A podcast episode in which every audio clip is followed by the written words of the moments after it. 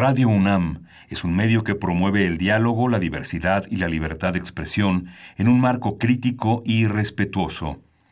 Los comentarios expresados a lo largo de su programación reflejan la opinión de quien los emite, mas no de la radiodifusora. Ingredientes para hacer la pócima de la diversión. Ancas de rana intrépida. Ratones de laboratorio. Plumas de pollo creativo. Mm, medio litro de carcajadas. Y listo. Revolvemos todo y decimos...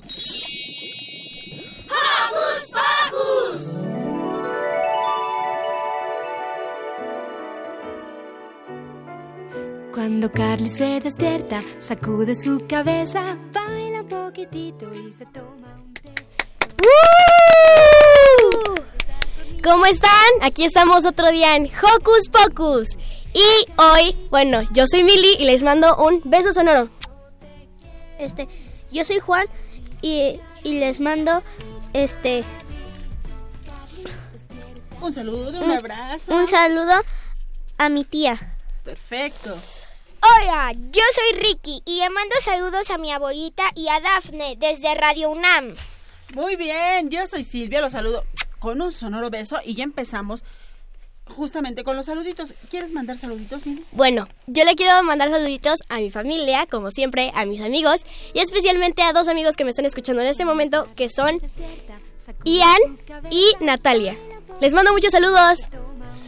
Ah, pues yo quiero mandarle saludos a Mini Santi y también quiero mandarle saludos a Alex que nos están escuchando. Les mando muchos besos y por supuesto, como siempre, quiero agradecer a todo el equipo de producción encabezado por Ivonne Gallardo, Carmen Sumaya, Sharani Ballesteros, Santiago, Santiago se me acaba de olvidar su apellido, Santiago Gutiérrez y a Manuel Ávila, por supuesto. Y a cargo de esta cabina está José Jesús Silva. Muchas gracias, Chuchito, por estar aquí con nosotros. ¿Y qué les parece? Bueno, como ustedes ya escucharon en los saludos, están hoy con nosotros. Sí, Ricardo dos nuevos invitados aquí.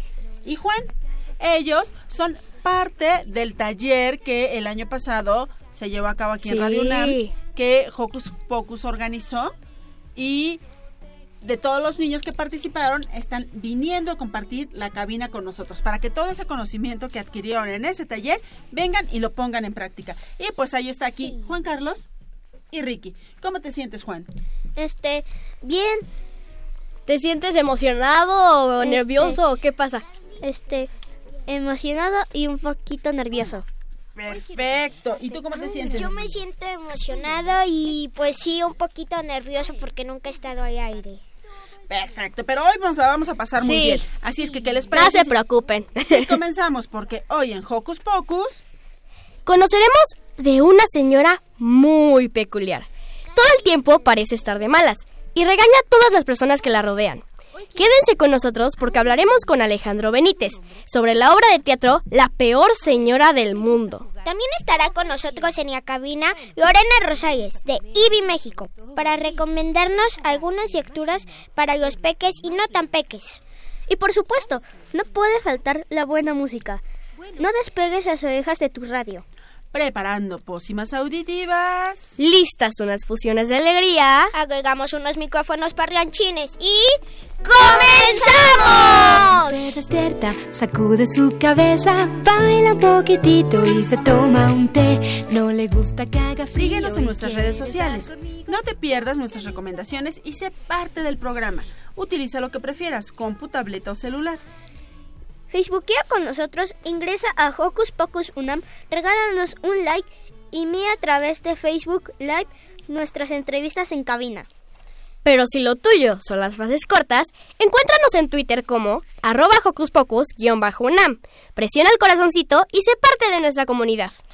Y ahora vamos a iniciar este sabadito con una rola para mover el bote y que se despierte nuestro apetito. De los pica pica, escucharemos el baile de la fruta.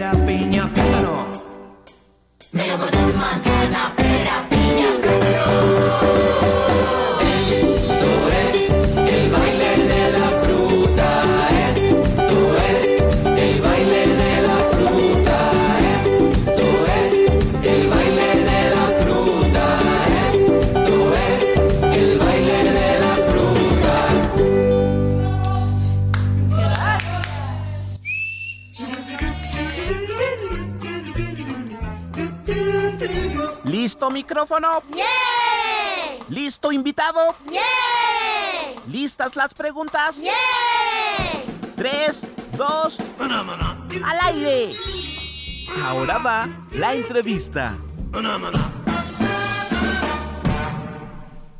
En el norte de Turambul vivía una mujer que era la peor señora del mundo.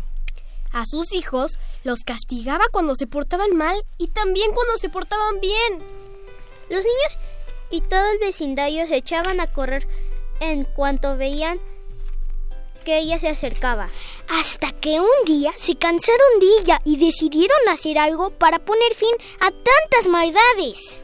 Hablaremos con el actor Alejandro Benítez, que es parte del elenco de la obra La peor señora del mundo. Bienvenido. Muchas gracias, buenos días. Buenos días. Buenos días. Primero que todo, ¿cómo estás aquí?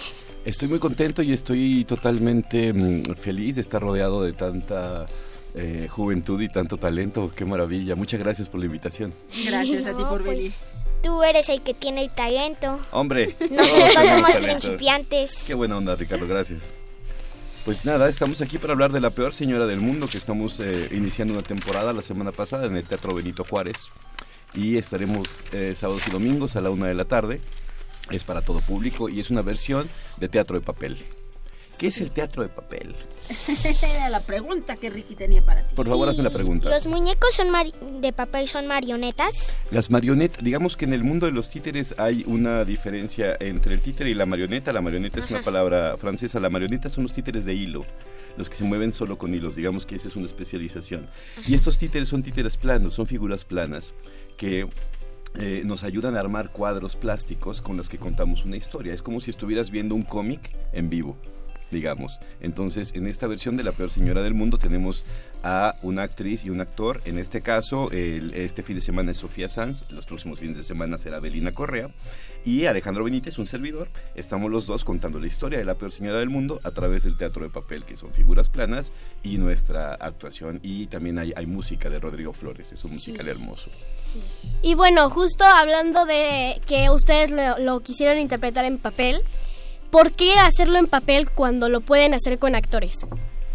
Porque La peor señora del mundo, que es uno de los clásicos contemporáneos de la literatura mexicana, tiene muchísimas, muchísimas versiones en teatro de actores y actrices y títeres inclusive.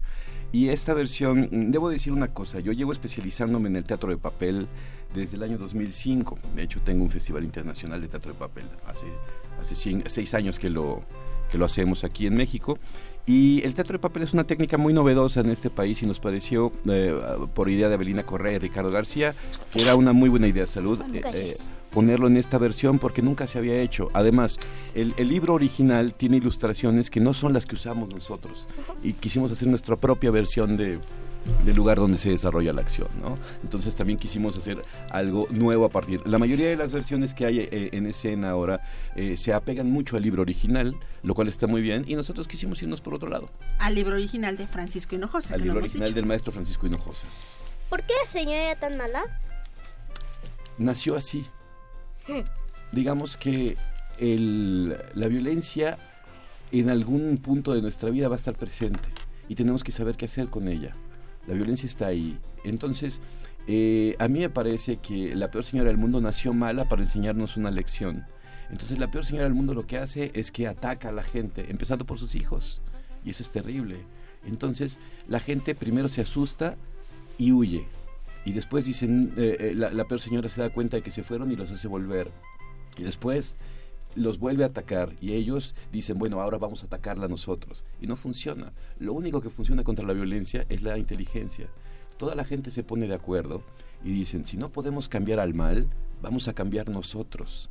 Vamos a hacer que esa persona actúe a nuestro favor, no en contra nuestra. De eso trata la obra realmente. Por eso ha pegado durante tantos y tantos años. Dime, Ricardo. ¿Cómo es que se les ocurrió la adaptación? La adaptación eh, es eh, lo que, digamos, la obra tiene muchísimas imágenes ya en el texto escrito.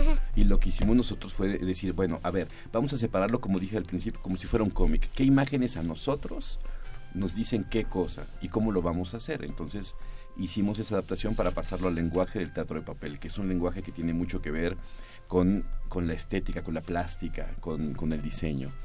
Y bueno, dinos, ya que nos decías que justo ella había nacido para darnos una lección, ¿cuál es esa lección que nos está dando, eh, bueno, la historia? La violencia es mala.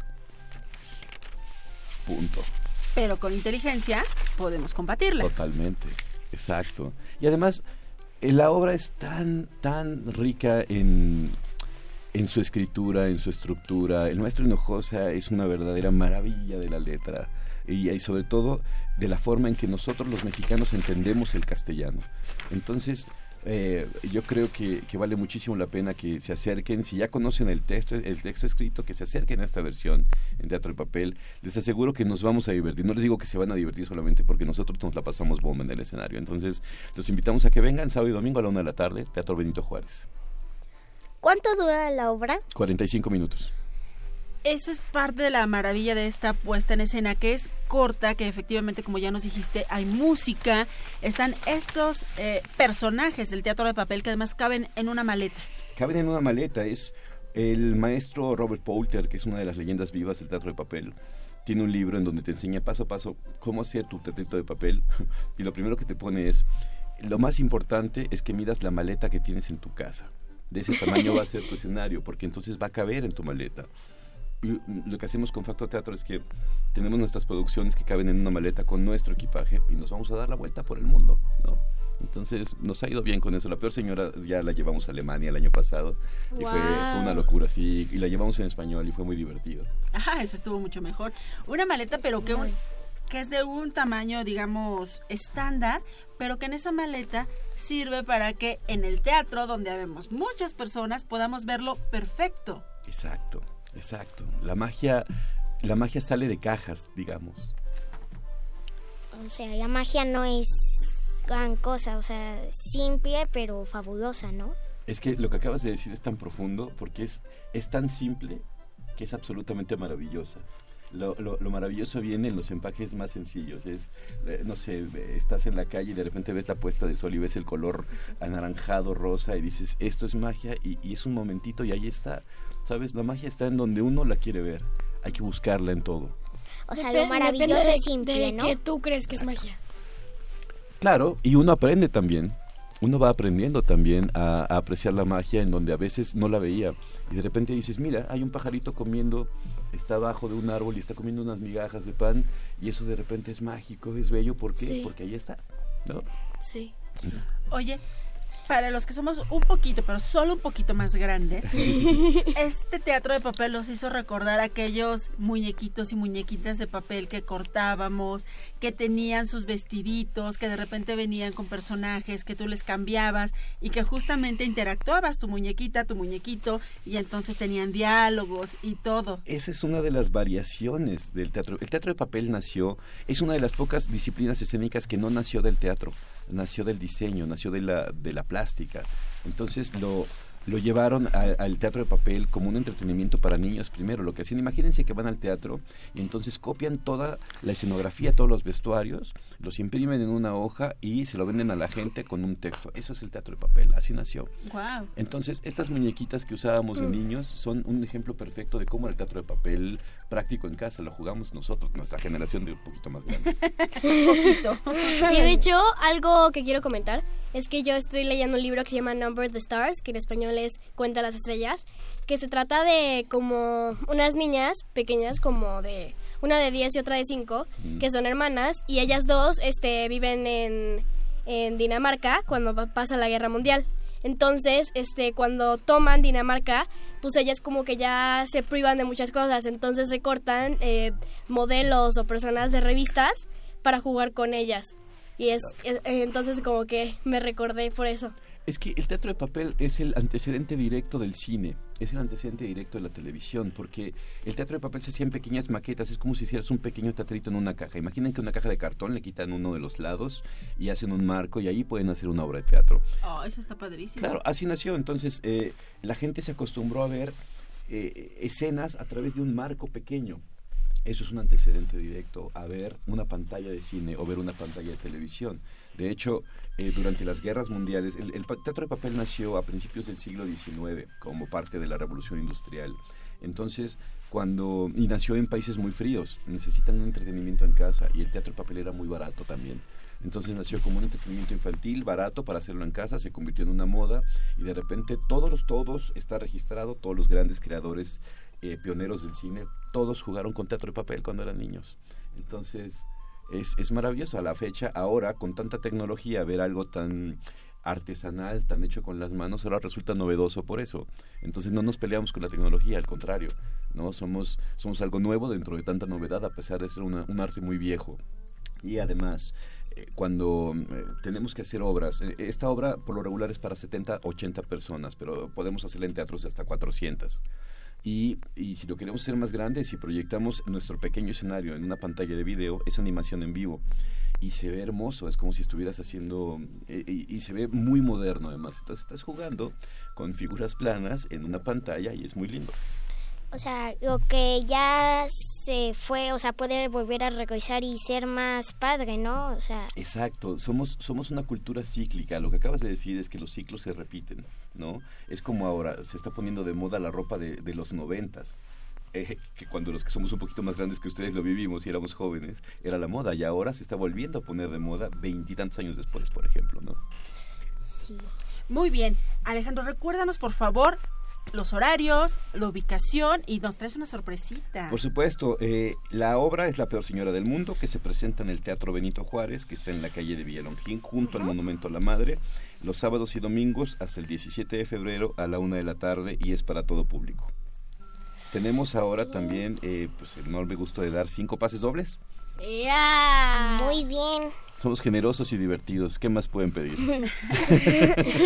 pues cinco pases dobles a los primeros que nos llamen al 55 36 43 39 y nos digan. ¿En dónde vive la peor señora del mundo? Se dijo al principio de esta cápsula. ¡Ay, qué emoción! Pues ya saben, ¿dónde vive la peor señora del mundo? Llámenos 55 36 43 39 y vayan a disfrutar de esta maravillosa puesta en escena con teatro de papel. Muchas gracias, Alejandro. Gracias a ustedes, hasta luego. Hasta luego. Y ya que hablamos de mamás, hay muchos tipos de mamás y cada una tiene su manera de demostrar su amor. Así que ahora escucharemos la historia de Lino y Liana. Esto es Mi mamá me lo teje todo de 31 minutos. Que va dedicada especialmente para nuestra Carmen Sumaya. Mi mamá.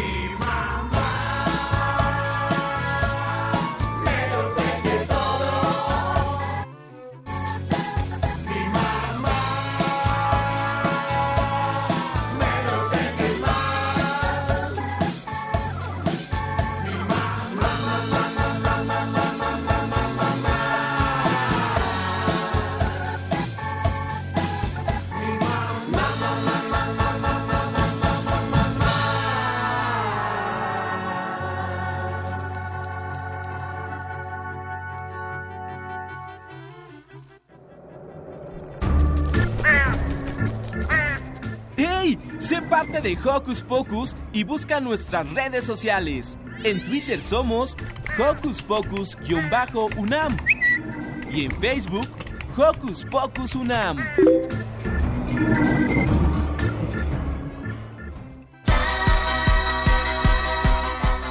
¿Qué hacer este fin de semana? Ver, escuchar, sentir, reír, disfrutar. ¿Qué hacer en tu tiempo libre? Aquí te recomendamos.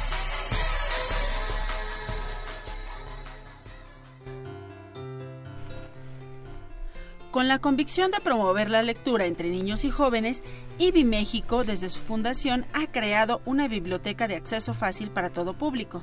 Año con año, IBI México trabaja con un comité para revisar, discutir y analizar la oferta de las distintas editoriales mexicanas. Al terminar de revisar las múltiples propuestas, se hace una guía de libros recomendados para niños y jóvenes. En México, que es un país de pocos lectores, es muy relevante que los niños y jóvenes nos acerquemos a la literatura. Y para hablarnos de esta guía, ya está con nosotros Lorena Rosales, de IBI México. ¡Bienvenida! Hola. ¿Qué Qué ¿cómo están? Buenos días. Bien, ¿y tú? Bien, ¿y tú?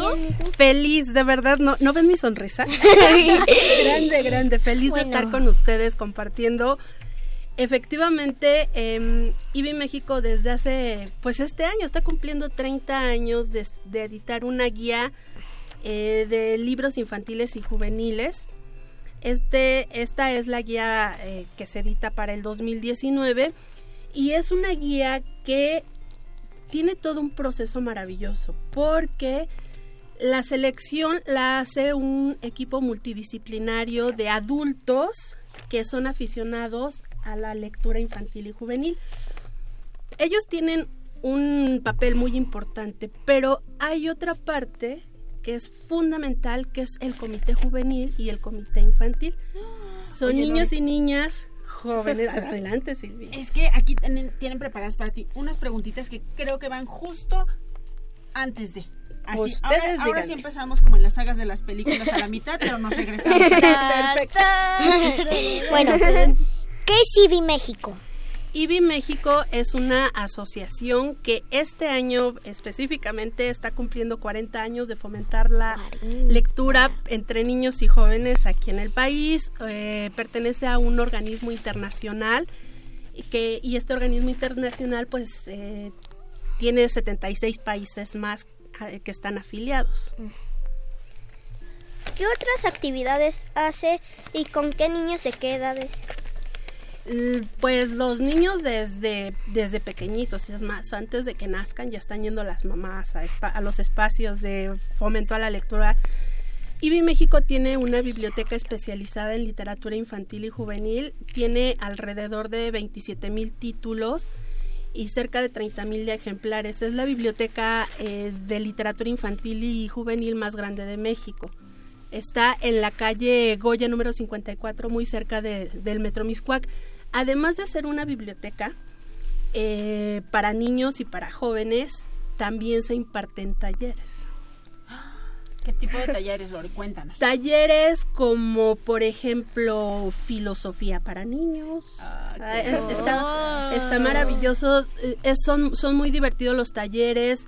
Eh, hay talleres como para, no sé, cartonería, para escribir, para que ustedes creen sus propias historias. Adelante. Yo fui a uno de hacer eh, burbujas con baba de nopal. ¡Wow! Genial. ¿Y qué te pareció?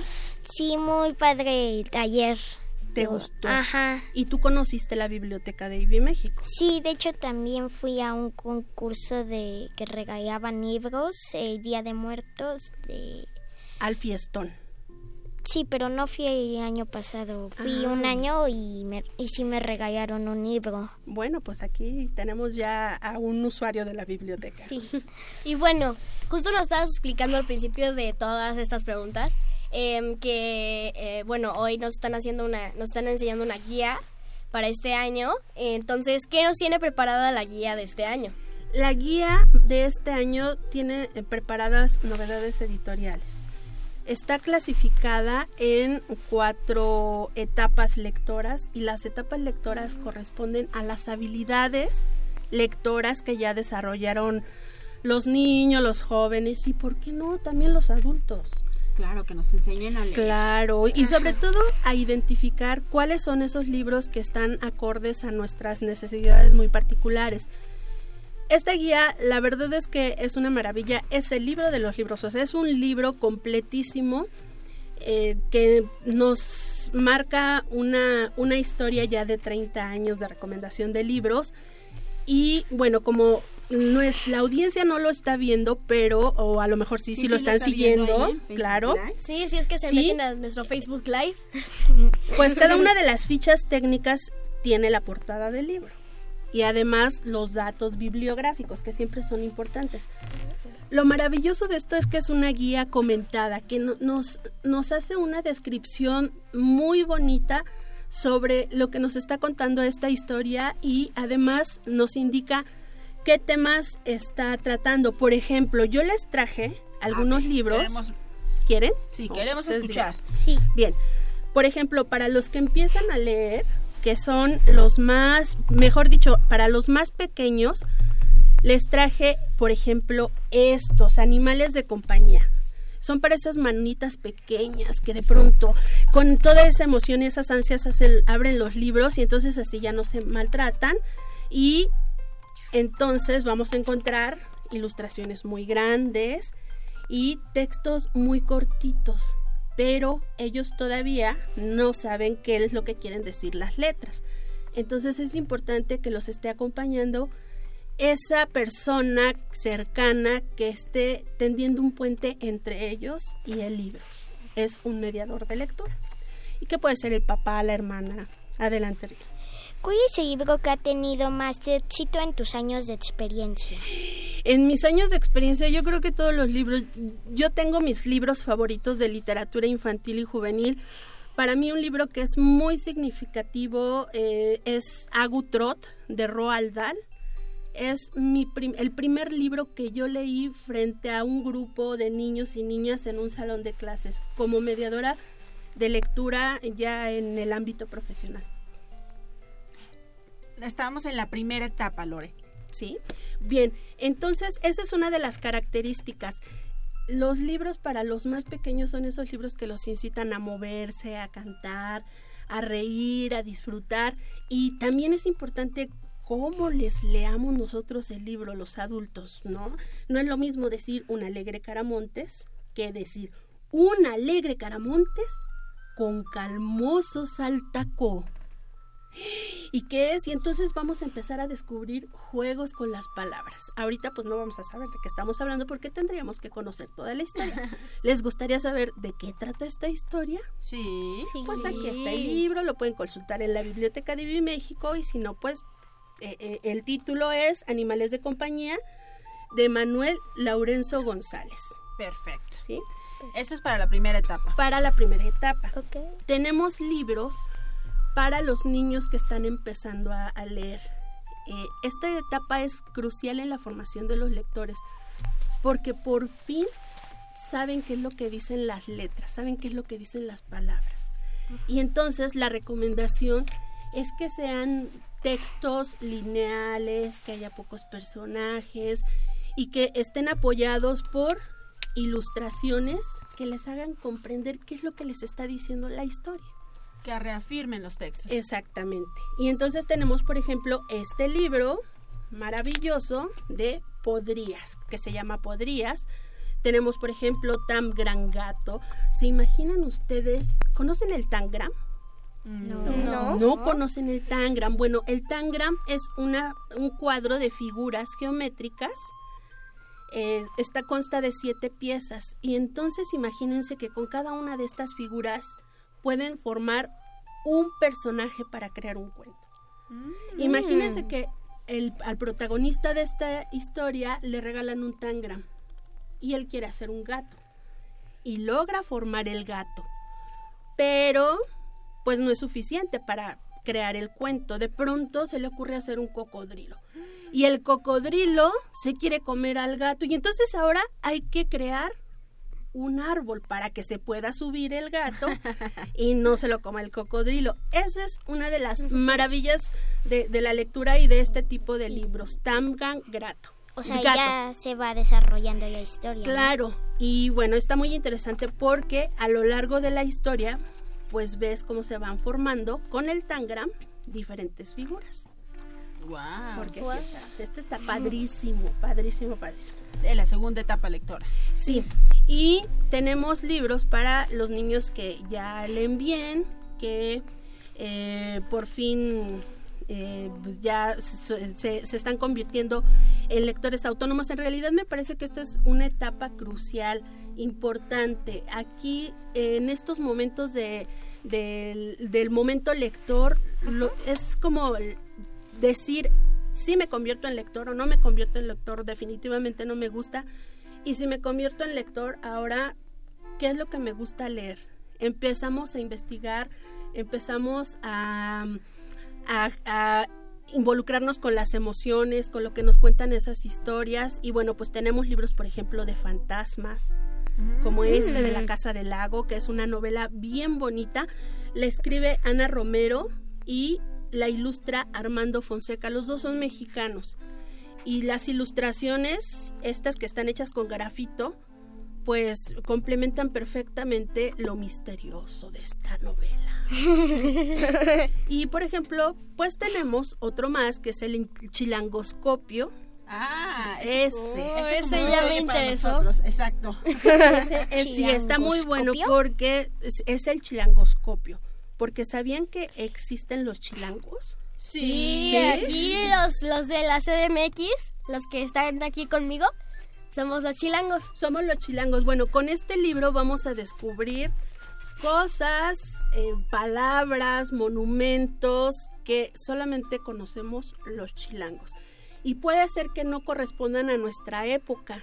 Y a lo mejor ni siquiera sabemos que a ciertos objetos o a ciertos monumentos se les llamaba de cierta forma.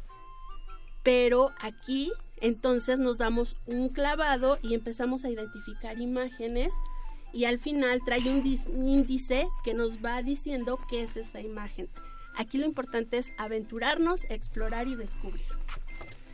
Y tenemos, bueno, otra etapa lectora, que es nuestra última etapa lector- lectora, que es para grandes lectores. En este momento de, nuestra construcción como lectores, pues ya desarrollamos una relación asidua con la lectura. Y entonces ahora lo que hacemos es que ya somos más selectivos. Y a lo mejor este es el momento de comenzar a buscar con quién compartimos estas la emoción que nos genera algún libro, con quién lo platicamos y podemos empezar a generar espacios eh, presenciales o virtuales en donde podamos hablar de lo que nos hace sentir la lectura. Tenemos, por ejemplo, este que es El jinete y el, dragón, la pluma de un grifo de Cornelia Funke, que es maravilloso, literatura fantástica. O tenemos historias que están muy cercanas a la realidad que vivimos y que viven algunos niños. Por ejemplo, los niños que tienen que desplazarse de su país a otro país, que son Ah, los la- niños la migrantes. emigración. Exactamente. Y aquí nos, en este eh, libro que se llama El viaje a la nada de Alfredo Ruiz Islas, nos habla de un niño que se tiene que ir de Honduras, que es su país natal, a Estados Unidos a buscar a su papá. ¿Y qué creen? Que va solo. Entonces, imagínense todo lo que puede pasar un niño de 8 años viajando solo. Pues qué conmovedora historia, ¿no? ¿Te parece? Sí, ¿y te gustaría leer la historia? Sí. ¿Te gustaría saber qué es lo que dice, qué es lo que Sí. vive, con quién se encuentra en el camino? Pues aquí está el libro. Y bueno, yo te quería preguntar, justo hablando de estos libros y todo esto, ¿de dónde surgió que tú te metieras estos tipos de cosas sobre libros? O sea, cuando eras pequeña, ¿qué leías? ¿Qué hacías para que surgiera que tú te metieras a IBI México? Bueno, cuando yo era pequeña en la casa no había libros para niños. Lo más cercano que yo tenía a, a la literatura para niños eran las lecturas que venían en mis libros de texto, esos de la escuela. ¿no? Y, ya, y- sí. y los disfrutaba muchísimo. Y mi mamá era lectora y ella sí pues tenía libros, pero pues eran libros para adultos. Y pues Claro. como era lo que había en casa, pues yo lo leía. Pero tenía familiares que sí contaban con esos libros, con libros para niños y bueno, a mí me encantaba leerlos, ver las ilustraciones, era maravilloso. Pues eh, así fue mi formación lectora en la casa con mi mamá y después cuando fui creciendo pues me siguió gustando leer y bueno pues ya seleccionaba yo solita lo que quería leer. Pasó el tiempo, eh, tuve la oportunidad de trabajar con niños, yo era ya más grande y trabajaba con niños y entonces me encantaba leerles historias de aventuras de, de la selva. Me gustaba muchísimo hacer voces y hacer así como, como las formas de los animales. Actuar, ¿no? Actuar, dramatizar la lectura, exactamente. Entonces ya cuando eh, me casé, tuve una hija, pues a quién creen que le leía. Pues a mi hija. Sí, obvio. Y bueno, pues ya, ya más grande supe que existía la Feria Internacional del Libro Infantil y Juvenil. Ay, sí. Sí, llegué ahí por, por mi hija precisamente. Y bueno, pues conocí Vi México y pues empecé a, a trabajar ahí, a, a profesionalizarme como mediadora de lectura. Y pues ahora me encantan los libros para niños y para jóvenes. Oye, Lore, antes de que nos platiques sobre el comité del que nos estabas hablando al principio, pues Dani Bell te manda saludos. Saludos también a Gaba Vargas que nos está viendo. Martina nos manda saludos. Gabriel Martínez nos manda saludos. Pon atención, Gabriel. Marimun Ordaz también nos manda saludos. Regresemos a la parte del comité. ¿Tú eres parte de ese comité que nos hablabas al principio? No, no soy parte de ese comité. Soy usuaria de la guía de la biblioteca. Y de verdad que para mí la guía es bien importante, a pesar de que estoy muy cerca de la biblioteca todo el tiempo, eh, que por mis actividades tengo que hacer uso de los libros que hay en la biblioteca. Para mí un material importantísimo es la guía de libros de IBI México. Como que me da, es como que mi faro conductor porque no me estanco en lo que ya conozco.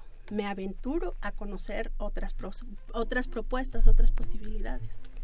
Y bueno, ya que nos dices que también este quiero meterme de nuevo al tema de la biblioteca, te quería preguntar para yo ir a la biblioteca porque ya me interesó bastante.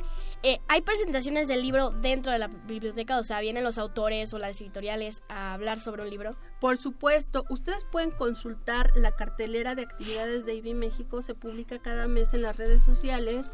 Los pueden buscar en Facebook como IBI México y en Twitter como con el arroba IBI México. Es I latina, B de bueno, B de bueno, Y México. Este, ¿cómo funciona y qué sucede en la biblioteca de IBI México? En la biblioteca de IBI México, ¿te refieres a, a cómo funciona el, el préstamo, la consulta? Sí. Ah, ok. Tú puedes llegar a la biblioteca y puedes tomar los libros que desees y consultarlos ahí mismo. Lo puedes hacer en dentro de la biblioteca, en el corredor o en los jardines, porque tiene unos jardines maravillosos. O bien puedes entrar a la página de IBI México que es www.ibimexico.org.mx, buscas el espacio que dice eh, biblioteca y ahí sigues las indicaciones para generar tu credencial y poder ir a la biblioteca, seleccionar los libros y pedirlos para que te los presten, llevarlos a casa y tienes dos semanas para leerlos. Ok. ¿Cuántos años tienes de experiencia en IBI México? En IBI México tengo alrededor de 11 años. Lore, ¿y dónde podemos encontrar esta guía? Para quien esté interesado en adquirirla, ¿dónde la pueden encontrar? Esa es una pregunta. Y la otra es, ¿todos los libros que vienen recomendados en esta guía los podemos encontrar en IBI México? Todos los libros que vienen recomendados en esta guía están en IBI México eh, y pueden encontrar también los libros que están en las otras guías. Y hay algo bien importante, en la página de IBI México eh, también pueden encontrar las guías y las pueden descar- descargar desde el 2008, eh, incluyendo la, la 2019. o bien la pueden adquirir en la librería de la Voltereta, que es la Voltereta, mejor dicho, que es la librería de IBI México, y me parece que tiene un costo de 110 pesos. Y si no la quieren comprar, pues van a la biblioteca y ahí la toman, ahí consultan, claro. Y bueno, escuché que les tienes un, regal un regalito a los radioescuchas. Y pues cuéntanos. Sí, trajimos, bueno, IBI México les manda cuatro días, eh, cuatro guías, perdón. Yo dije, bueno, cuatro días cuatro de qué? días de guías. Cuatro, cuatro guías a la audiencia de Hocus Pocus. Y pues eh, llamen, no sé cuál sea la dinámica, ustedes la conocen. Que nos digan, ¿qué te parece, Juan? ¿Qué se te ocurre, Juan? Este. Que nos Mm. digan su libro favorito. ¿Te Sí. late? Entonces, ¿qué tienen que decir, Juan? Llamar al 55, por aquí tengo el teléfono, ustedes no des... 55 36 43 39 y que nos digan Y que nos digan, este. cuál es su libro favorito. Muy bien.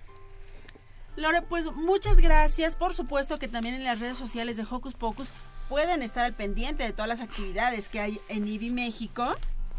Nosotros todos somos fans de IBI México. Y por supuesto, ven a compartir más cosas con nosotros. Deberías de venir un día a leernos cuentos. ¿Te Ah, parece, yo, sí. sería, sería inmensamente feliz. Yo estoy dispuesta. Chicos, a lo mejor ustedes no lo saben, pero nosotros en IBI México hacemos un programa de radio y nuestro referente es Hocus Pocus. ¡Ay, sí, gracias! sí, sí, sí, ya tuvimos la fortuna de, de tener a, a Silvia, a Ivonne ahí en, en- en- en el taller con los chicos y somos fieles seguidores de Hocus Pocus también. Y nosotros somos fieles Gracias. seguidores Sí, de IBI igual. México. Así es que te esperamos muy Sí. pronto, Lore. Y Cuando Y mientras- a ver si un día jugamos a ser narradores del libro. Cuando ustedes gusten. Perfecto. ¿Y con qué vamos, Ricardo? Bueno, los libros son también muy buenos amigos y compañeros. Por eso escucharemos una canción dedicada a todos nuestros amigos. Esto es Yo soy tu amigo fiel de la película de Toy Story para todos los buenos amigos.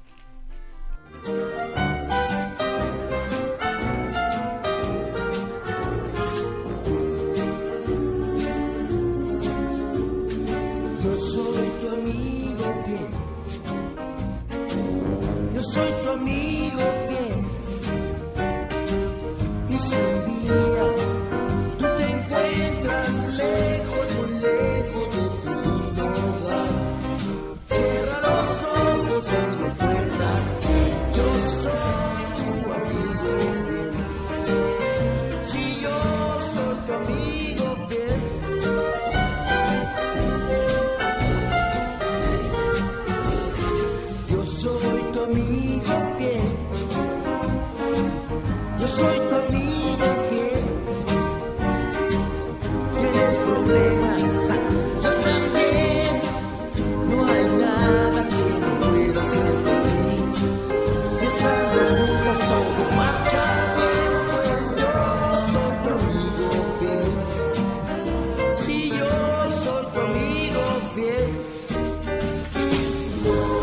Tal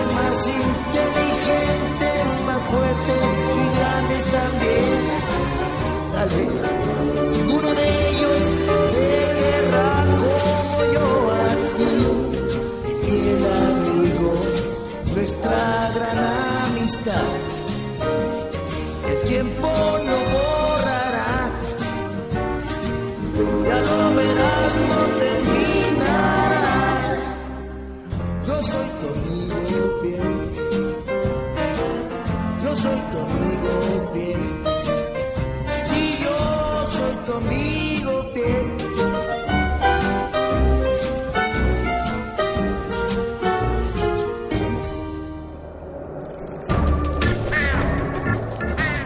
¡Hey! Si te gusta navegar por las redes sociales, síguenos en Facebook y danos un like. Encuéntranos como Hocus Pocus Unam. Yo soy Gaby Gaby, quiero mandarle un saludo muy especial desde Puerto Rico hasta México para quien para todo el elenco del programa radial para todos los niños.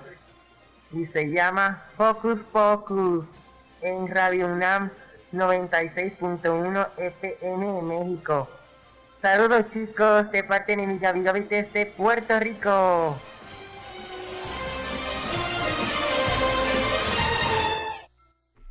Como acabamos de escuchar, nuestro amigo Gabriel Martínez y Razi nos mandó a las redes de Hocus Pocus un video saludando a todo el equipo. Y hasta Puerto Rico mandamos... ¡Un apapacho sonoro!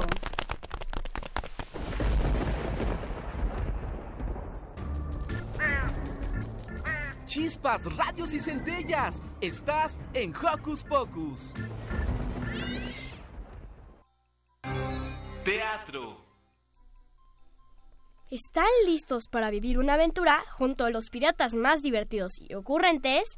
No te pierdas la puesta en escena Paraíso Pirata, que se estará presentando en el Centro Nacional de las Artes. Este sábado 26 y domingo 27 a mediodía la entrada es libre. Cine. Ándale, ciclo de cine latinoamericano para niños. El proyecto Caramboya busca acercar a los pequeños a un cine no comercial. Este ciclo de cine se compone de siete proyecciones latinas. Estos cortometrajes podrían verlos en el Centro Cultural de España. Las funciones serán de martes a domingo.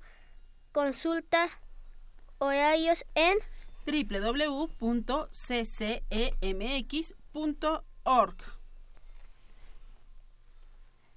Y bueno, ahorita, como tenemos aquí a nuestros invitados especiales, Ricardo y Juan Carlos, los vamos a hacer una entrevista. Así que, Uy, qué bueno, miedo. primero que todo, em, díganos cuántos años tienen los dos. este yo ocho. Él Yo nueve. Juan Y nueve tiene Ricky. Ok, perfecto. Ahora lo siguiente que les queremos preguntar es, ¿qué les gusta hacer? Primero tú, Juan Carlos, ¿qué te gusta Este, hacer? Jugar fútbol. ¿Qué más? ¿Y qué más? Es-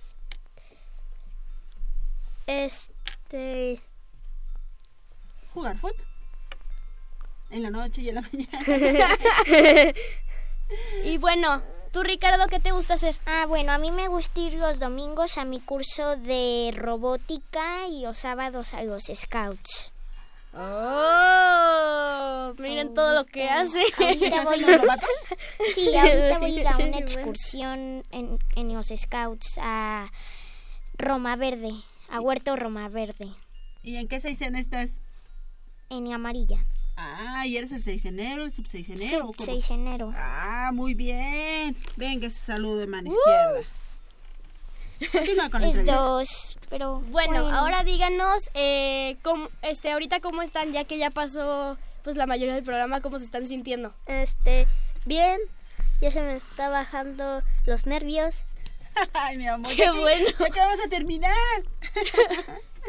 Bueno, yo estoy emocionado porque hice el programa en Hocus Pocus y pues me siento feliz porque pues yo hice bien. Muy bien, claro que sí. Antes de continuar con la entrevista, le mandamos saludos a Demián Martínez Farfán, que también nos manda saludos y nos dice que ya fue a la biblioteca de IBI y le gustó mucho. Y bueno, díganos, ¿por qué les surgió es- esto de, bueno, De venir a de la querer radio. venir a la radio y por qué les surgió esta, esta idea de que la radio era padre? Dinos, Juanca. Este eh, Bueno, a mí me gusta la radio. Más o menos. Y entonces quise venir aquí. Mm,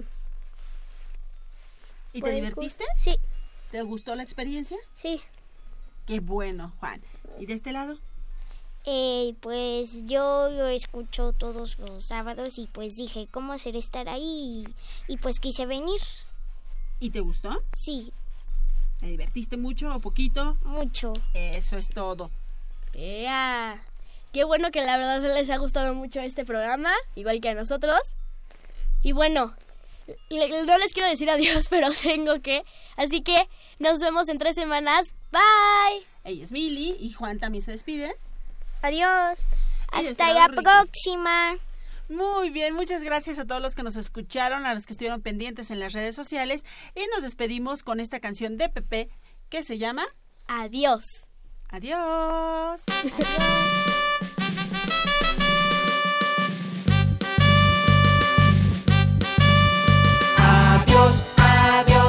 te vayas.